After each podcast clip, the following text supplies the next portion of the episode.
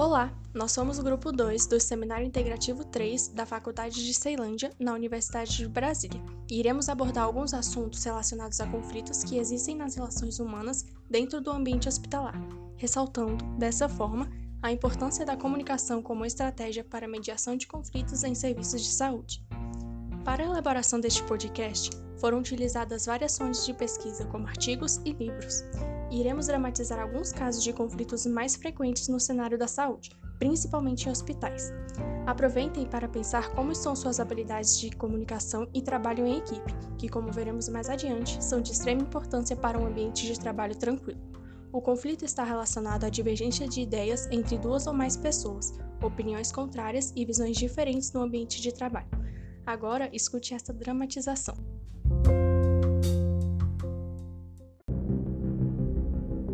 Dia 2 de agosto. Uma tarde nublada. Era um dia como os outros na emergência do Hospital de Ceilândia, até que um paciente chega de ambulância.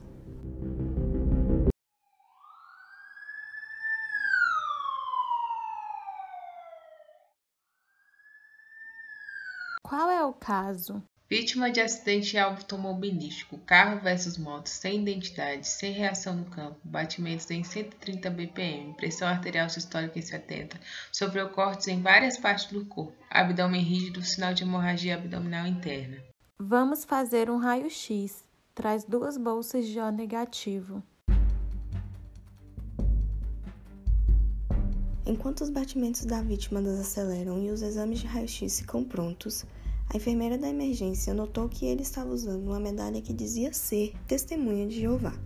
E ela grita: Testemunha de Jeová? Não podemos dar sangue. Todos param atônitos. Preparem uma sala para uma cirurgia sem sangue. Vamos aumentar o volume sanguíneo com soro. Enquanto a equipe médica está indo para a sala de cirurgia, Vamos fazer uma cirurgia com reparo abdominais sem sangue? Você prefere que sejamos presos? Há protocolos para pessoas que não querem ou não podem ter sangue complementar. A cirurgia é feita e o paciente é levado para a UTI. Mas seu corpo não está em equilíbrio e pode falhar a qualquer momento.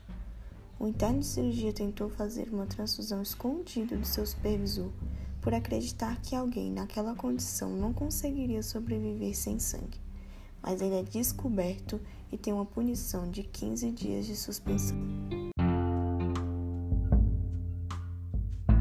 Temos aqui uma situação de divergência de opinião.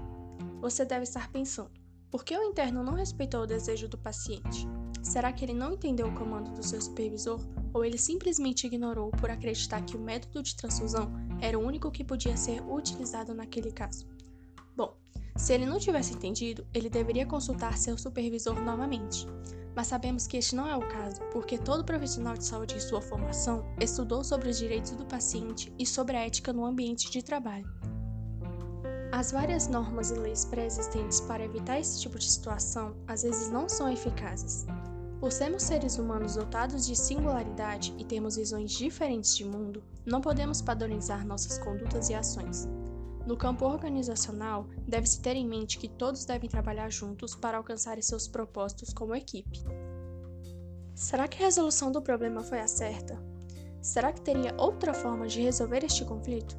Sobre a suspensão, pensamos que esta não seria a melhor forma de resolver o conflito porque, como esse interno aprenderia a lição de trabalhar em equipe ficando 15 dias em casa?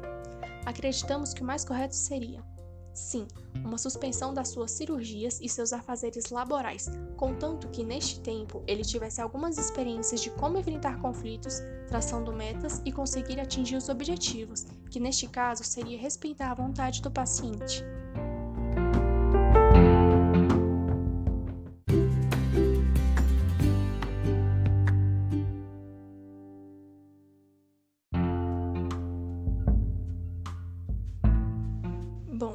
Neste segundo bloco, vamos a mais uma situação de conflito.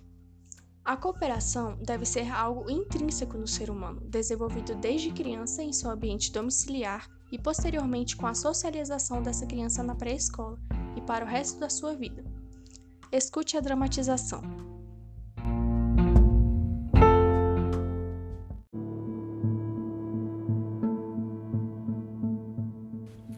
Duas enfermeiras estão no mesmo andar do hospital, mas uma tem que fazer a manipulação de um paciente e a outra já está nos seus últimos minutos da jornada de trabalho.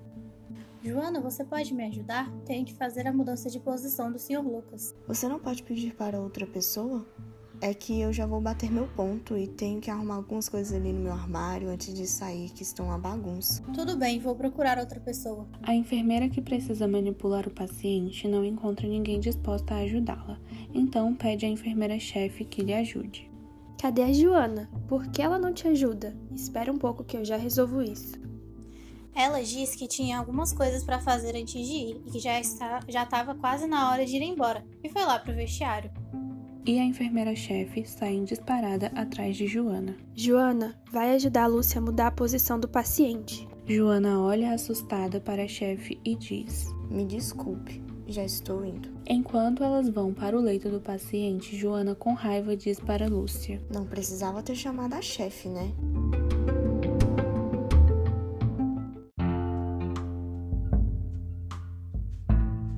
Essa é uma das situações que gera o conflito no ambiente de trabalho. A falta de cooperação vai gerando pequenos desgastes entre as relações interpessoais, o que aumenta o estresse, a fadiga, a desmotivação, entre outras coisas. A escala é utilizada para organizar o processo de trabalho, para que o objetivo da equipe seja alcançado e, com isso, se possa reduzir os conflitos no trabalho. É necessário a conscientização dos trabalhadores para que todos trabalhem conforme planejamento na sua escala e evitar colocar demandas pessoais no horário de trabalho.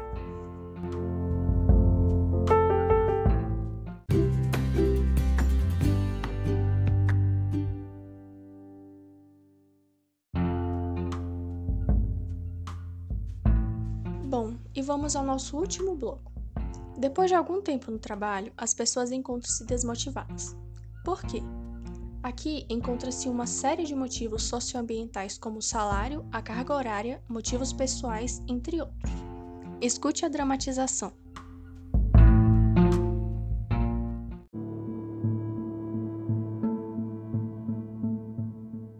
Mais um plantão no Hospital Regional da Ceilândia. Na sala de reunião, o enfermeiro-chefe fala para o residente Tobias, que está preenchendo o relatório.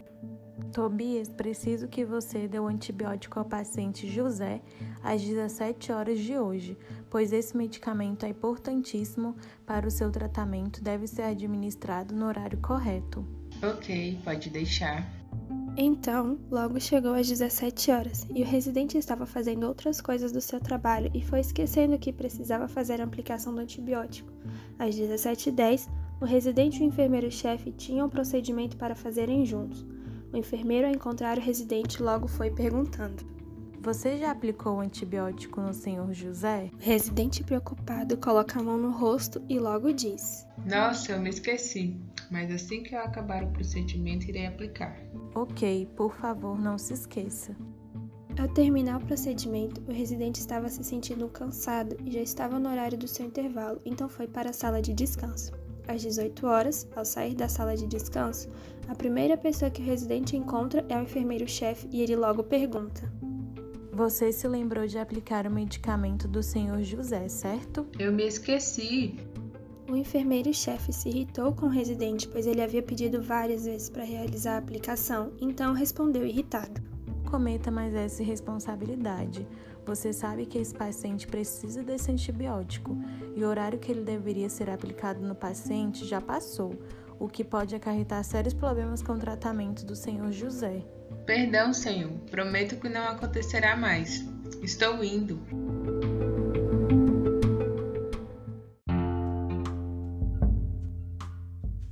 Neste caso, percebemos dois pontos. Primeiro, a falta de motivação e comprometimento do residente em exercer sua profissão. Com isso, é gerado um desgaste desnecessário entre o residente e o enfermeiro-chefe, gerando um conflito que poderia ser evitado se o residente tivesse aplicado antibiótico no Sr. José. Com essa falta de cooperação do residente, o paciente pode sofrer diversas consequências. Segundo, Sim, foi errado o residente Tobias não acarretar as ordens de seu chefe, mas também vemos neste ambiente que Tobias a todo tempo está atarefado, o que é normal em plantões. Por isso, é tão importante gerenciar o trabalho para que todos possam cooperar e não haja sobrecarga em alguns trabalhadores. O hospital, de maneira geral, é reconhecido como um ambiente insalubre, não somente por risco de tantas infecções, mas por causa da alta pressão social e psicológica a que são submetidos os trabalhadores. É preciso que, além de situações experimentais de resolução de conflitos, tenham cursos de aprimoramento de habilidades para que os trabalhadores se sintam valorizados e prêmios corporativos para incentivar uma competição saudável no ambiente de trabalho. Ao longo da história, diversos conceitos foram criados e empregados para a palavra conflito, seja tratado como algo inevitável e sempre evidente, seja como um motor que impulsiona mudanças. Situações de conflito estão presentes em nosso dia a dia, em casa, no ambiente de trabalho, estudo, lazer, Existem diferentes tipos de conflitos presentes nas relações de trabalho, e os mais comuns são os que envolvem divergências de ideias e ações dos profissionais de saúde. Já que conflitos são parte inevitável da natureza humana, a questão a ser respondida é: como solucionar os conflitos da melhor forma para ambas as partes? Nesse podcast, estamos tratando da mediação, uma estratégia muito utilizada no âmbito hospitalar e tem um caráter mútuo, que instiga os envolvidos a decidirem seus desfechos ou parte deles. Esse método envolve comunicação ativa, logo, alguns conflitos podem ser evitados até mesmo antes de se tornarem presentes. Se você acompanhou o começo desse episódio, percebeu que foram apresentadas diferentes situações de conflito na área da saúde. Agora, iremos falar sobre como seria possível solucionar os problemas apresentados a partir de um modelo conhecido como transformativo, que está centrado no relacionamento que se constrói a partir do processo de mediação. Esse tipo de trabalho tem por objetivo enfrentar o conflito por meio do fortalecimento próprio e do reconhecimento dos outros.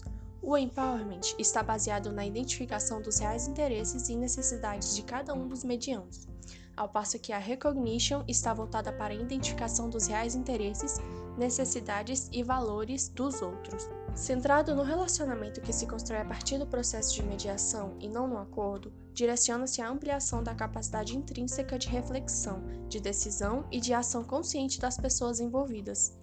Além do fortalecimento individual, o modelo transformativo procura a superação do individualismo em direção à construção de relações de reconhecimento mútuo e de solidariedade em meio à diversidade.